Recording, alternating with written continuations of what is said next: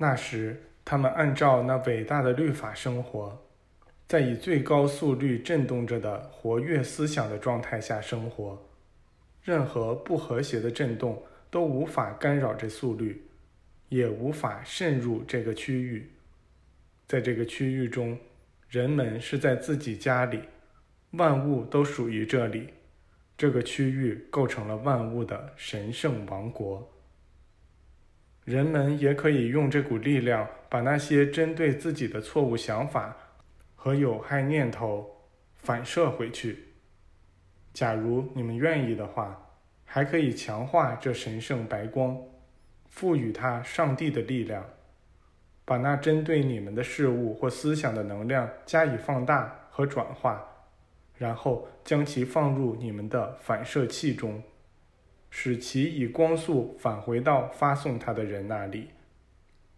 原本以低级振动速率针对你们而来的，这时会以一道纯净白光的形态被发送回去。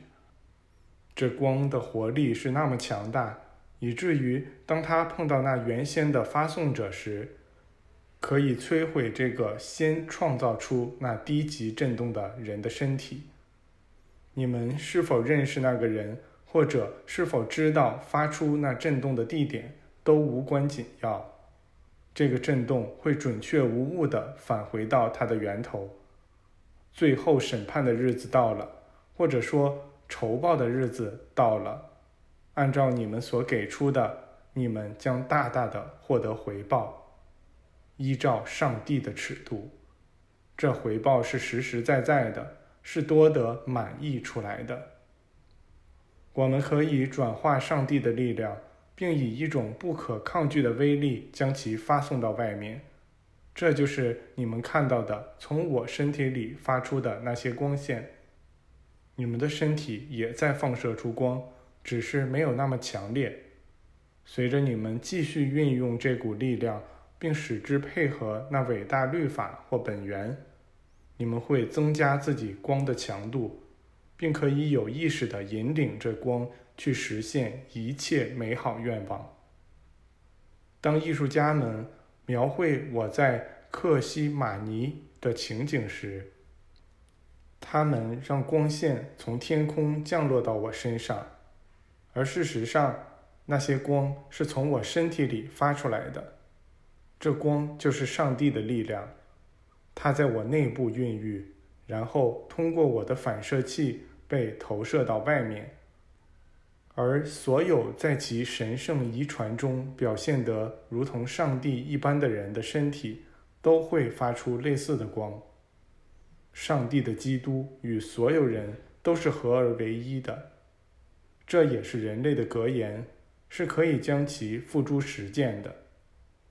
当兄弟们融入这吸收一切的一之中时，他们还会相互争吵吗？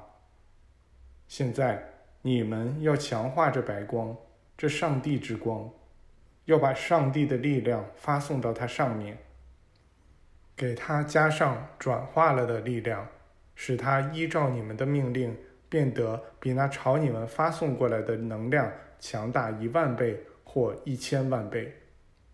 然后让这光沿着它来时的路返回。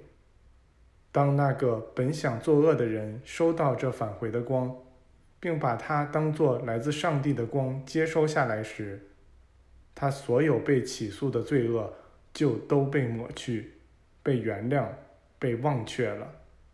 这时，什么都不能伤害你们，也不能伤害那个发送出最初错误想法的人。你们双方都注视着上帝，你们合而为一了，一种完美的和谐取代了那个不和谐。假如与此相反，那个发送错误想法的人不接受你们强力发出的白光，那他的身体就会被摧毁。只要我们允许这纯净的白光来完善我们的工作，它就会消除一切不和谐的震动。假如有人抗拒他，那这个顽固对抗他的人就注定会被消灭。他会给自己招致那创造性本源的全然敌对，其强烈程度相当于他抗拒程度的平方。在这种状态下，你们代表着那传播上帝力量的天主，代表着那以德报怨的法则。但即使在这样的状态下，你们也要由衷的做到谦卑，绝不去评判，要把你们全部的爱一点不剩的放到这纯净白光之上，还要留意保证那是上帝之爱。当你们这样做时，那百万雄狮便会听从你们的调遣。你们要保持温和、谦卑。要渴望服从那纯净的上帝之光。上帝是生命、爱、纯净与美，是永恒而又深邃的。